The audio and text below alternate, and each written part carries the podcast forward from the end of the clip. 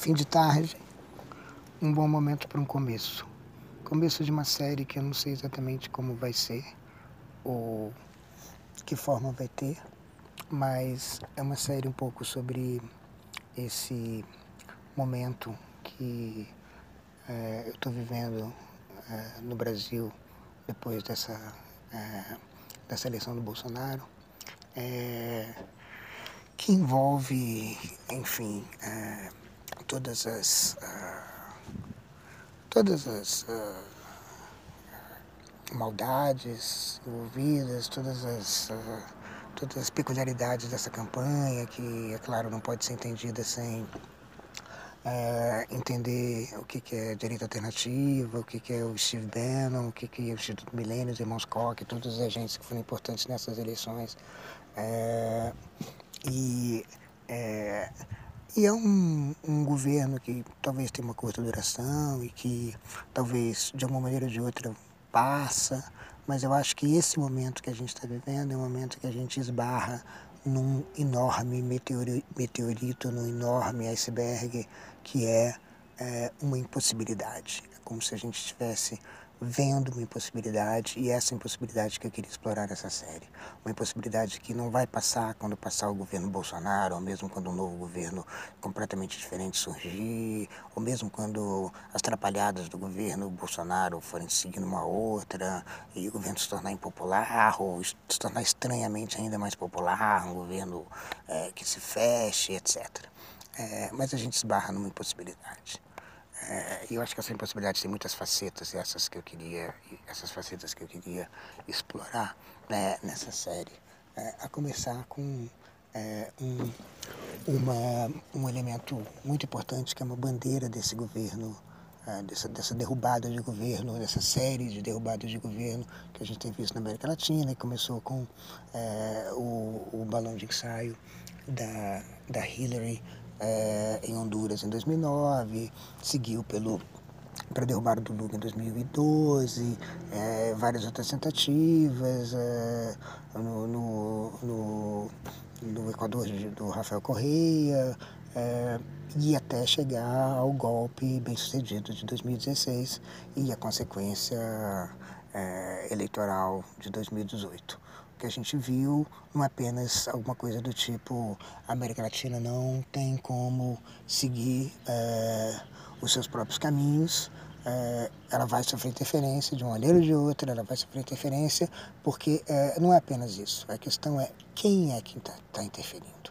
Eu acho que essa é a questão que, que tem a ver com a impossibilidade. Essa interferência é uma interferência que não é simplesmente do poder do nacional dos estados imperiais. É alguma coisa muito mais forte que está na jogada que a gente vai... vai a história, a história da América Latina dos últimos 50, 60 anos a história mundial tem esbarrado com esse meteorito, mas esse meteorito, esse iceberg, ele é, vai ficando mais claro, ele vai ficando mais claro, ficando sempre encontrando uma roupagem para ficar mais oculta.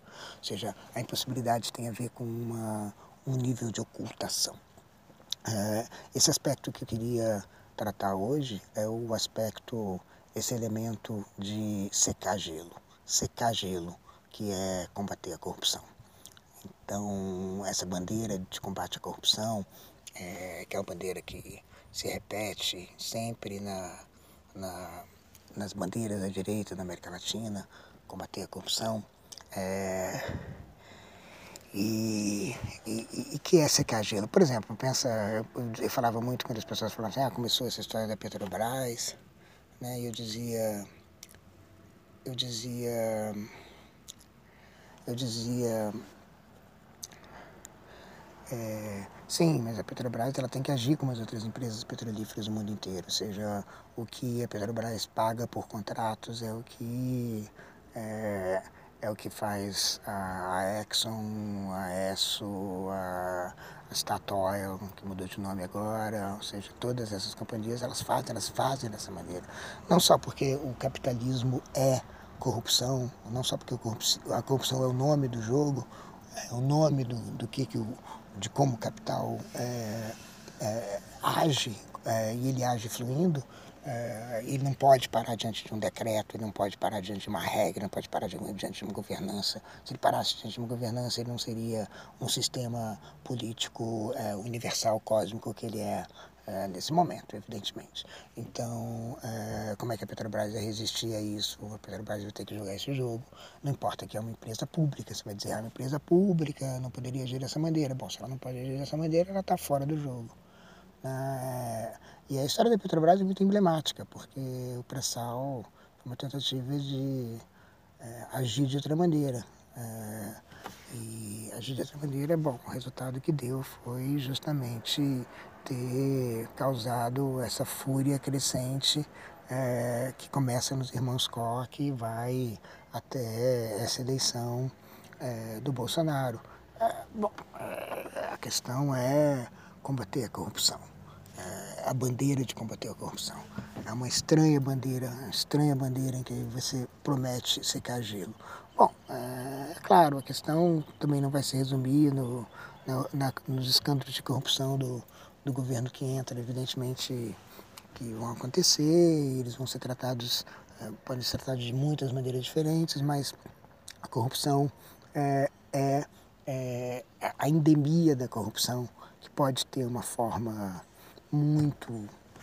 É, para formas muito, muito diferentes. Às vezes a gente tem uma luta entre pequenos corruptos e grandes corruptos. Muitas vezes a gente vê isso e a grande corrupção ela vem junto com a grande ocultação, com uma enorme capacidade de ocultação, com uma lavagem de dinheiro que não tem mais nome de lavagem de dinheiro. Ela se oculta completamente. Então, você vai, vai dizer, as pessoas podem dizer assim, ah, mas uh, uh, existem funcionários políticos que mesmo em meio de lobistas, em meio de empreiteiras, em meio de empresas, em meio de financiadores, uh, não são corruptos. Claro que sim, há pessoas que não aceitam isso. Mas por que, que o capital ia se dobrar diante de alguém que não quer, por exemplo, fazer um contrato com certas vantagens ou que não atenda certos requisitos que foram aceitos é, publicamente decididos num mecanismo democrático qualquer. Porque o capital ia dizer assim, ah, por que, que, eu, por que, que eu vou ter que satisfazer esses requisitos? É muito mais fácil para mim pagar para não satisfazer. Apenas porque tem um funcionáriozinho que não aceita, é, esse funcionáriozinho a gente dá a volta nele, né? Retira ele, derruba ele, é, encontra um outro jeito ou derruba o, o, o poder que segura ele, é, derruba, é, usa a mídia, e a mídia também está associada com dinheiro, para é, demoli-lo. Isso se faz com funcionáriozinhos, com ministros, com secretários, com governos inteiros, como os exemplos da América Latina, do Brasil em particular, mostram. Então, estar tá na frente do capital e tentar barrá-lo é uma atitude que é, não funciona, porque o nome do jogo é a corrupção. Então, isso está ficando muito claro e esse é o, essa é uma dimensão da impossibilidade que eu estou falando. É, então, isso significa o quê? Que não vai ter jeito de impedir a corrupção, isso significa que a corrupção é, ela é endêmica? Sim, é, ela é endêmica e ela tem esse estranho caráter da, de, é, de se ocultar. É, e às vezes ocultar a corrupção é um jeito de é, tornar ela tornar ela mais eficiente, mas às vezes não ocultar é a maneira de tornar ela é, politicamente é, vulnerável. Então o jogo tem a ver com isso. É, o jogo do capital tem a ver com o jogo de corromper é, no sentido de deixar o dinheiro fluir por onde ele, ele, ele tem que fluir, ele quer fluir, ele precisa fluir. É, o capital, é, enfim, é um poder muito mais forte do que a honestidade de qualquer secretário. Não que a honestidade, não que não apenas porque todo mundo tem um preço, não é isso. É que é, quem não tem preço pode ser removido, né? E essa remoção, ela se faz não apenas porque o fluxo do capital é mais forte, como também o fluxo do capital se faz forte por vários aparatos que são que envolvem violência é, extraeconômica, e essa violência extraeconômica envolve inclusive os aparatos do Estado, é, com suas forças armadas, que em geral tão, tem o monopólio da violência à disposição das estruturas do capital, na medida em que elas defendem o esquema de propriedade. Então, é, então a gente esbarra com a questão da corrupção. As pessoas ficam furiosas com a corrupção, é, mas não conseguem ficar furiosas com o capitalismo. O capitalismo se esconde atrás do combate à corrupção. É, é um, é, um, é um esconderijo muito improvável, no entanto, esconderijo que sistematicamente tem funcionado e que funcionou mais uma vez.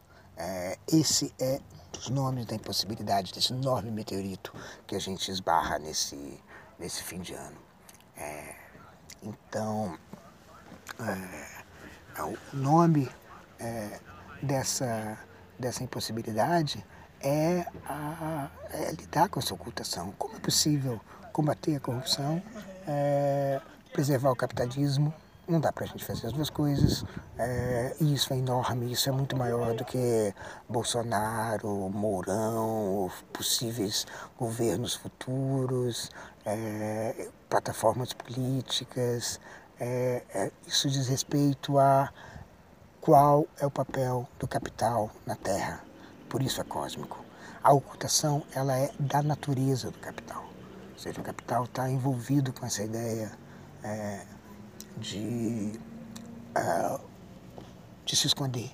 A carteira não se mostra, o cartão de crédito não se mostra, a conta bancária não se mostra. Você, eu disse outro dia no Intercruzados, você, é, a pessoa mostra os seus tornozelos, mostra os seus joelhos, os seus ombros, a sua genitália, mas não mostra a sua carteira carteira é o ponto secreto, privado, e o dinheiro mesmo é feito de, ocultação, o dinheiro mesmo é feito é, dessa maneira, pecúnia non olet, dizem os, é, dizem os latinos, ou seja, essa ideia de que é, o dinheiro ele é feito de uma maneira para ele não se manifestar, para não deixar rastros, para não deixar marcas, ele é feito de ocultação.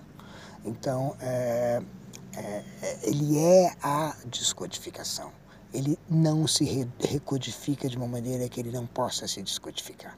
Ou seja, a ideia é que você tem 10 reais e você não sabe de onde vem esses 10 reais. Toda origem desses 10 reais que você tem na carteira, eles é, são ocultos a você. Você recebe eles, você paga eles de volta, você, por ele, por você passa esse fluxo, mas esse fluxo ele não é transparente a você.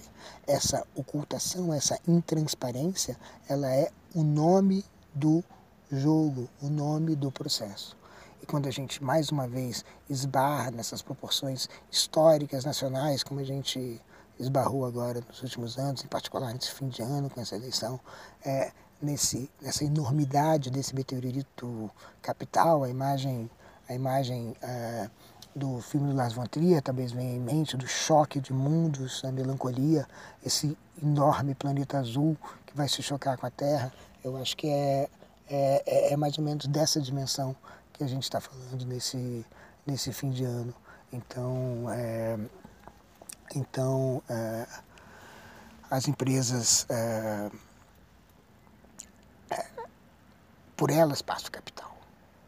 Então, elas têm não só o poder do passado e do presente, mas elas têm o poder do futuro na, na mão delas porque é, são elas que, é, por elas é que passa o dinheiro que financia o próprio Estado. Então, esse acordo do Estado com o capital é, passa pela possibilidade da corrupção, de enorme nível ou de nível baixíssimo, muito bem oculta ou muito mal oculta.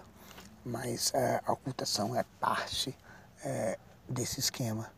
É, no caso, é, no caso do Brasil, é, o, o, a, a, briga entre o capital mundial e o capital nacional é uma briga muito, muito, muito oculta. Uma briga que toma formas diferentes a cada configuração.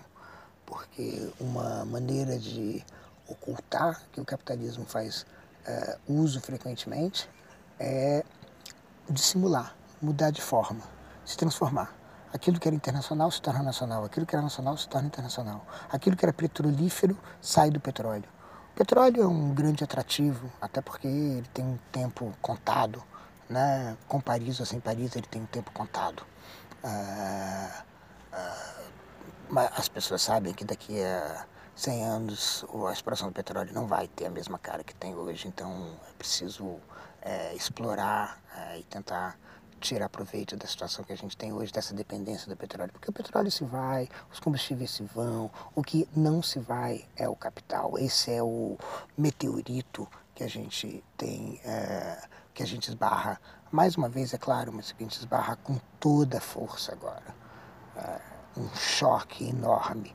Por isso que eu acho que os corpos estão vibrando, porque é um choque enorme que a gente teve com esse planeta azul. Essa impossibilidade é, impossibilidades que é, eu queria falar. É, a começar com essa história de hoje. É, a estranha plataforma de acabar com a corrupção. Estranha, porque. paradoxal, porque. É impossível e ela atua justamente pela sua impossibilidade. É, é, é essa a natureza da, da ocultação ela atuar é, justamente ela, ela, ela se manifestar justamente por não se manifestar. Se manifestar justamente não se manifestando. É, é essa ocultação que é, que é o, o nome dessa, dessa impossibilidade. E é por isso que é um fim de ano, é, para mim, muito atormentado.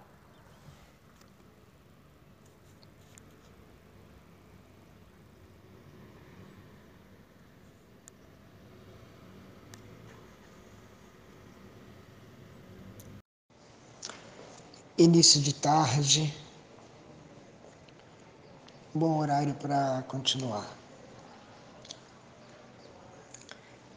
Continuar essa série sobre é, essa impossibilidade com a qual a gente se chocou nesse final de ano.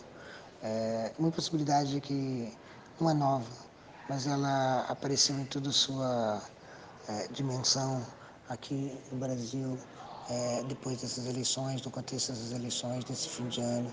E eu acho que essa série diz respeito à enormidade desse impacto, desse meteorito, meteorito desse iceberg enorme que a gente, é, com o qual a gente esbarrou agora nesses últimos meses. Ontem, no primeiro, é, na primeira gravação, eu estava falando sobre um aspecto dessa impossibilidade e esse aspecto era é, essa insistência em transformar é, o enxugamento de gelo, que é o combate à corrupção, em uma plataforma política. E o que, que significa isso? Significa justamente dar as voltas num mesmo lugar diante da impossibilidade enorme que aparece na nossa frente. A impossibilidade que é o tamanho do capital, o tamanho desse prometeísmo, o tamanho dessa inteligência artificial que mais ou menos pauta a nossa vida já há alguns séculos. É, eu queria falar de um outro aspecto hoje, um aspecto que de alguma maneira vai se relacionar com esse primeiro.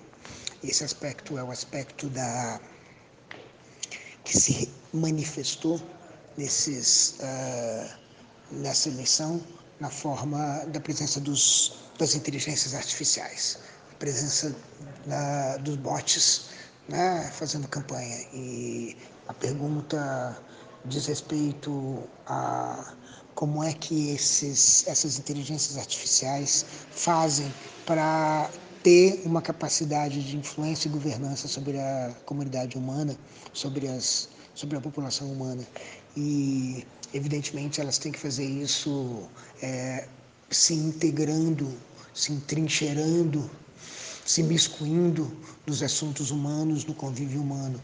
É essa convivência que faz com que é, elas é, passem no teste de Turing, é, que elas passem é, como inteligências que fazem parte de uma coexistência, de um convívio humano. Então, essas inteligências artificiais elas agem por entrincheiramento, agem entrando no convívio humano. E assim foi com os bots nas eleições, os bots que faziam propaganda dos candidatos no, é, no WhatsApp, né? E que faziam e que produziam é, essa, é, esses, essas transformações, essas transformações epidemiológicas no, nas crenças e desejos humanos é, dos eleitores. É, a pergunta dessa manifestação, desse é, problema, é a pergunta sobre democracia e bots. Como é possível uma democracia com bots, como formulou Alice de Barros Gabriel algumas semanas atrás? Como é possível uma democracia é, com bots?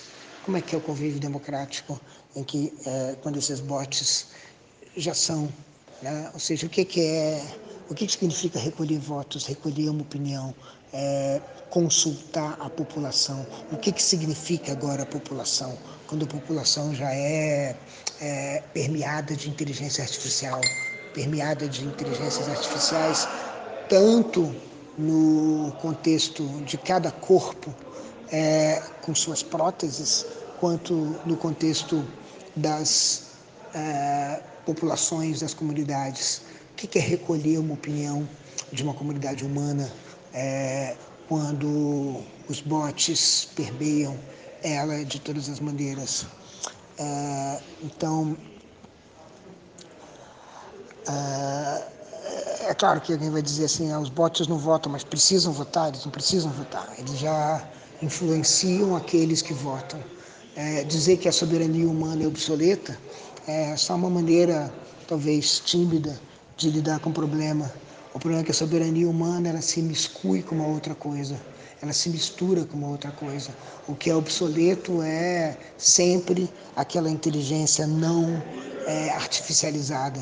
É isso que vai se tornando é, obsoleto. Qualquer poder de decisão, de governança que não seja artificializado, que não seja é, produto de uma prótese, de um artifício. É, é essa obsolescência que é parte dessa enorme possibilidade com a qual a gente se esbarrou. É, e o que é interessante é que, uma vez que os humanos é, são os hospedeiros dos, das inteligências artificiais, elas precisam se miscuir nos assuntos humanos, nas convivências humanas, bom, é, então elas é, justamente é, participam daquilo que a gente é, chama de ocultação, aquilo que eu estava chamando ontem no contexto do capital, assim como o capital, as inteligências artificiais que são bem-sucedidas, elas performam a ocultação. Elas não são completamente manifestas. Elas têm que estar parcialmente escondidas. Elas têm que se esconder sob uma capa humana. Elas, elas têm que se miscuir, se entrincheirar nos assuntos humanos. E um bot tem que fingir que é mais um humano dentro da população. Então, é, mais uma vez, a inteligência artificial é, é aquilo que aquilo que se oculta como capital, se oculta para poder ter poder. Né? Então, a pergunta como é possível uma democracia com bots é também uma pergunta é uma pergunta sobre é, como é, a gente pode confiar numa decisão acerca é, do que, que é uma população, o que, que é recolher a opinião, a vontade de uma, de uma população nesse contexto. É, num contexto em que parte do processo de decisão já foi substituído. É, o processo de decisão foi artificializado, foi é, tornado manejável por próteses. Então, a artificialização do processo de decisão é o que torna, é, em certo sentido, suspeita a própria ideia de recolha, da, de coleta da opinião humana, porque o problema é que humanos são esses. É, então, então, esse problema dos bots levanta a questão da democracia, mas eu acho que a questão central que está sendo manifestada aqui não é apenas a questão da presença dos bots e como é que a democracia se apresenta, como é que ela vai se reconfigurar. É, a gente pode formular leis, tentar conter isso por algum tempo, é, essa, esse caminho inexorável da artificialização das inteligências, ele admite muitos atalhos, às vezes é, é, a gente contém, é, como a gente contém o capital por um lado, mas o capital dá uma voltinha, o capital vai pelo outro lado, o capital encontra uma outra maneira de escoar, de fluir. Assim também com a artificialização das inteligências em geral, elas vão encontrar uma outra maneira. Mas é claro, a questão mesmo da democracia com bots pode ser resolvida, mas ela aponta para uma coisa muito maior, para esse pedregulho muito maior, para esse meteorito muito maior, para esse iceberg muito maior, que foi a impossibilidade que a gente esbarra com toda a força nesse é, final de ano. É, e essa impossibilidade tem a ver com a continuidade da humanidade diante da premência da substituição.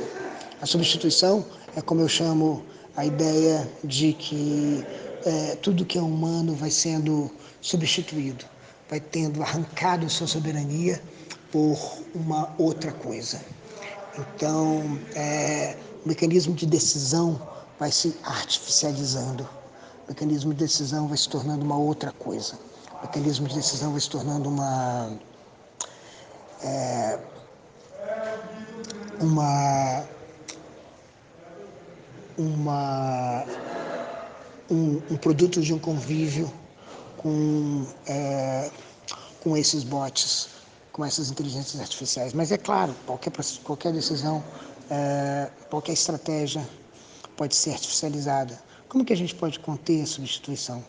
Já que a gente já vê que é, inteligências artificiais é, derrotam não apenas mestres de xadrez, mas também mestres de Go, que envolve, que é um jogo que envolve muito mais, Go envolve muito mais estratégia do que do que xadrez. Então, eu digo assim, daqui a alguns mandatos, é, vai ser muito difícil argumentar contra a ideia de que alguns ministérios dos governos é, vão ser ocupados por inteligências artificiais, que é, não é difícil convencer muita gente de que é, seriam bem melhores do que a maioria dos ministros da maioria dos países, é, mas também é, justamente atendem àquela plataforma, aquela estranha plataforma do combate à corrupção, aquela estranha plataforma de secar o gelo no contexto do capital.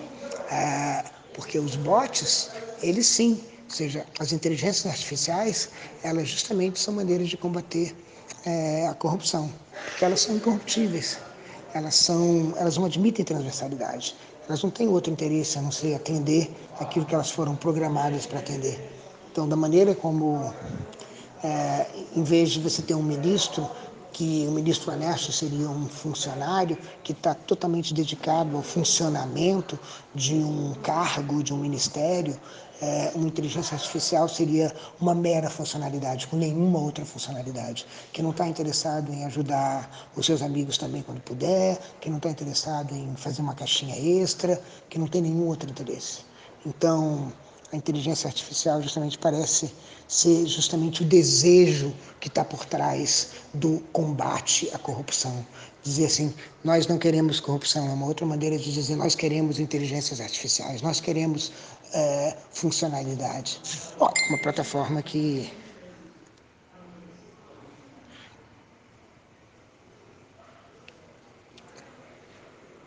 que é uma plataforma que é é, que é fascista, as pessoas dizem, essa funcionalização do cargo.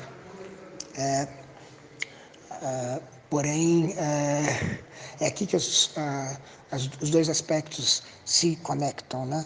o desejo de inteligência artificial que se manifesta nesse desejo de estranhamente combater o capital na forma de exorcizar a corrupção. É, é, claro que os bots também não são a solução, porque o capital é uma inteligência artificial multifuncional e muito mais fluida e muito mais potente do que as inteligências artificiais que tentam de alguma maneira bloquear a sua passagem. Mas aí você tem claramente uma guerra é, titânica entre as nossas inteligências artificiais e as outras inteligências artificiais, a outra inteligência artificial que é o capital.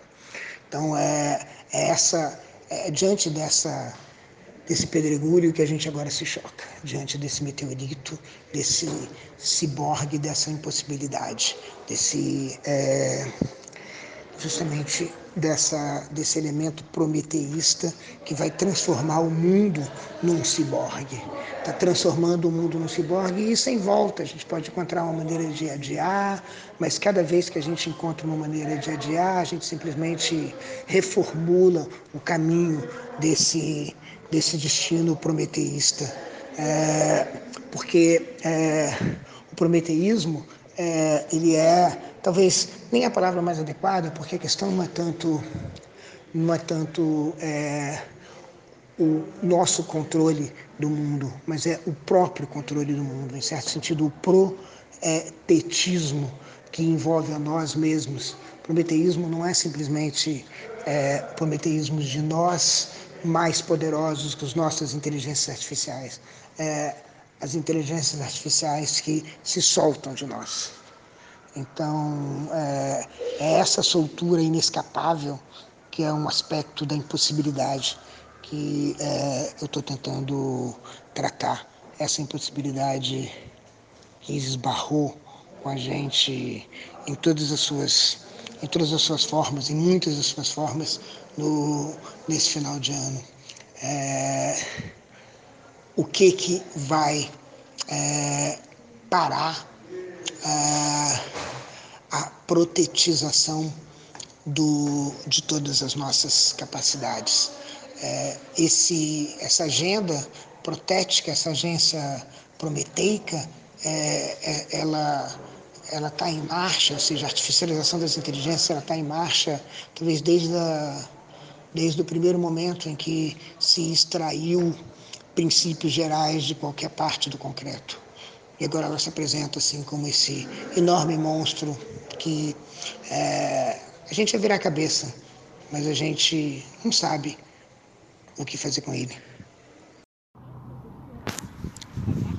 Meio da manhã, um momento para continuar. Talvez terminar essa série do é, niilismo capital e do iceberg com o qual o Brasil se deparou nesse final de 2018, é, agora já quase terminando e dando lugar para um tempo que é, a gente não sabe bem se vai ser cibernético ou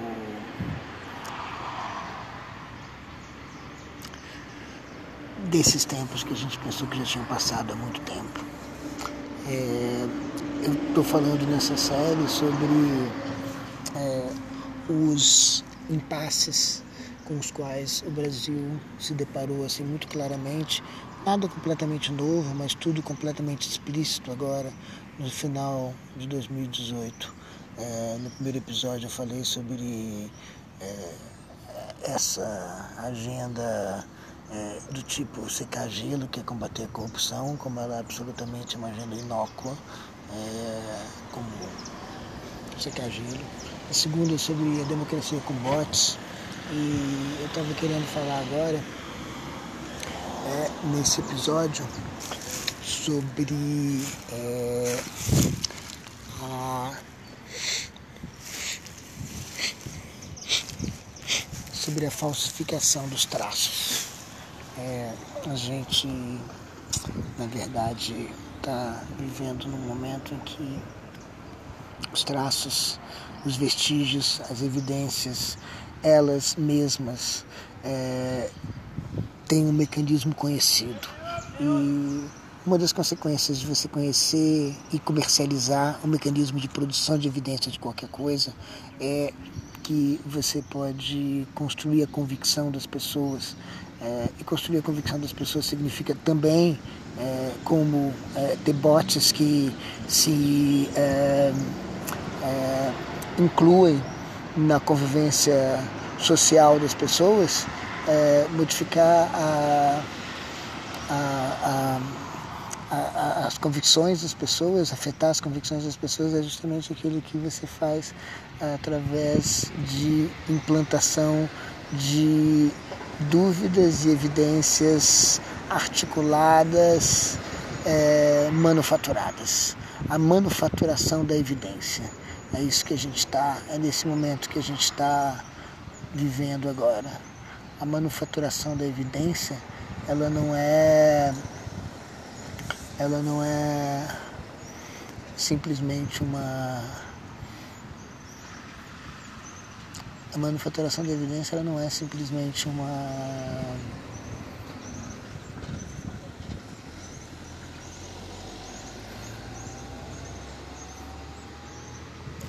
A manufaturação da evidência, ela não é, a gente não manufatura simplesmente o consenso ou as convicções diretamente, a gente manufatura a evidência agora.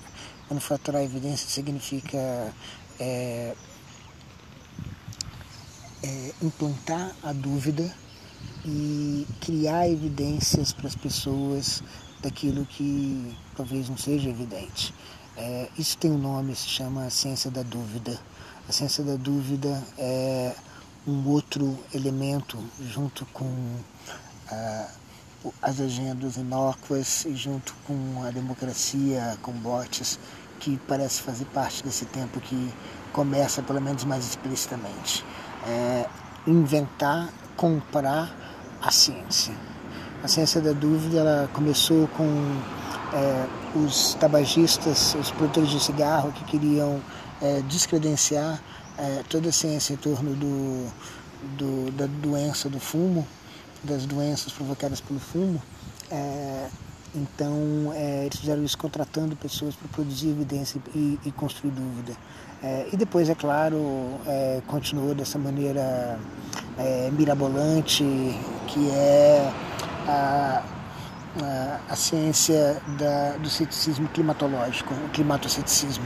O climatoceticismo ele é uma experiência de ciência da dúvida é, já bastante madura é, e que coloca o problema filosófico da demarcação entre o que é ciência e o que não é ciência numa num horizonte completamente diferente daquele clássico do, da primeira metade do século XX.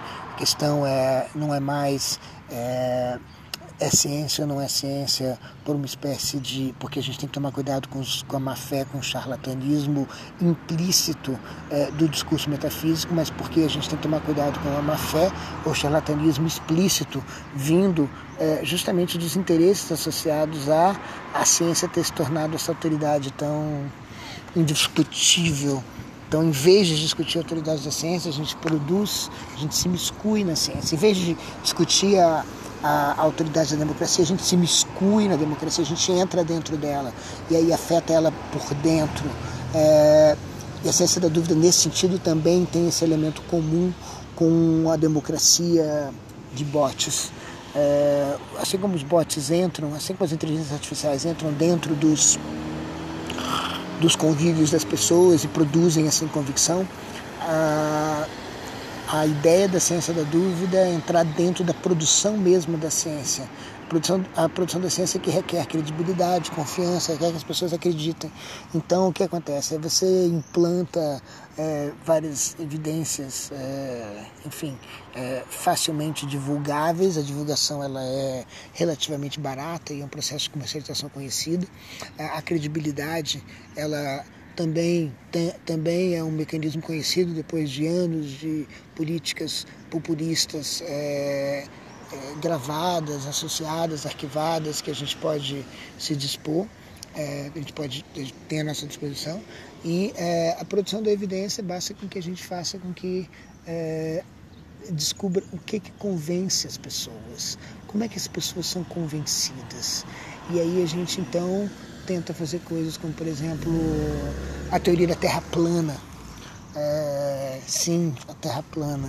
É, não, a Terra não é redonda, a Terra é plana e a gente inclui algumas evidências é, estranhas, tenta articular elas com é, um, alguma crença religiosa, com uma espécie de luta da Bíblia contra é, um inimigo construído é, e aí pronto. A gente produz essa, esse grande experimento da ciência da dúvida que é a, a Terra plana e fazendo isso a gente pronto, né? A gente aprende também muitas coisas sobre como é que como é que a gente pode produzir a convicção das pessoas, como é que a gente pode manufaturar a convicção, manufaturando a evidência e manufaturando a dúvida. É, então esse, esse exercício é bastante é, presente, eu acho que ele vai ficar cada vez mais ubico, cada vez mais ele vai, a gente vai encontrar ele por toda parte. Esses, é, esses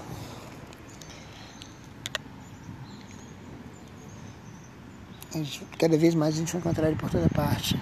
Esses, é, essas dificuldades de a gente discernir o que, que é uma evidência genuína e o que é uma evidência manufaturada. De novo, a questão da naturalidade. O que é natural, o que não é natural. Essa é a questão do Ocidente, essa é a questão que, em torno da qual a gente está é, girando há muito tempo o que é genuíno, o que não é, o que é autêntico, o que não é, o que é natural, o que não é, o que é natural, o que é artificial, o que é natural, o que é produzido, o que é produzido é menos natural do que é natural, é, o que é uma enganação, o que é de verdade, é, e aqui no caso, o que é um verdadeiro vestígio de alguma coisa, e aquilo que é apenas um vestígio que é implantado justamente para me fazer acreditar é, em alguma coisa. Tem uns filmes.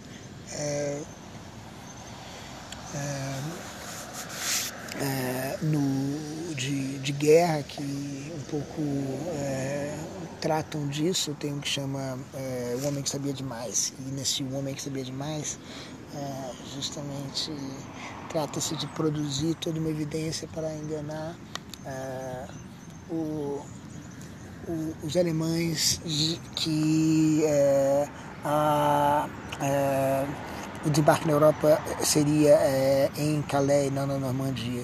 Então era essa convicção que eles queriam produzir. E você produz essa convicção por meio de, da produção de evidências, da manufatura de evidências. Então, o que, que, como é que a gente pode pensar numa alternativa a isso? Né? A gente olha para as evidências, a gente acredita nas evidências, porque a gente tem um caminho das evidências à convicção que a gente mais ou menos está é, acostumado a percorrer é, é um caminho psicológico, mas é claro que é um caminho político também, é um caminho que, é um caminho que a gente é, é, foi habituado e é um caminho que, em certo sentido, é um produto de uma escolha, consciente ou não, por uh, entender aquilo que a gente vê de uma certa maneira e não de outra. Então, a gente vê, por exemplo, a gente vê, por exemplo, é, é, os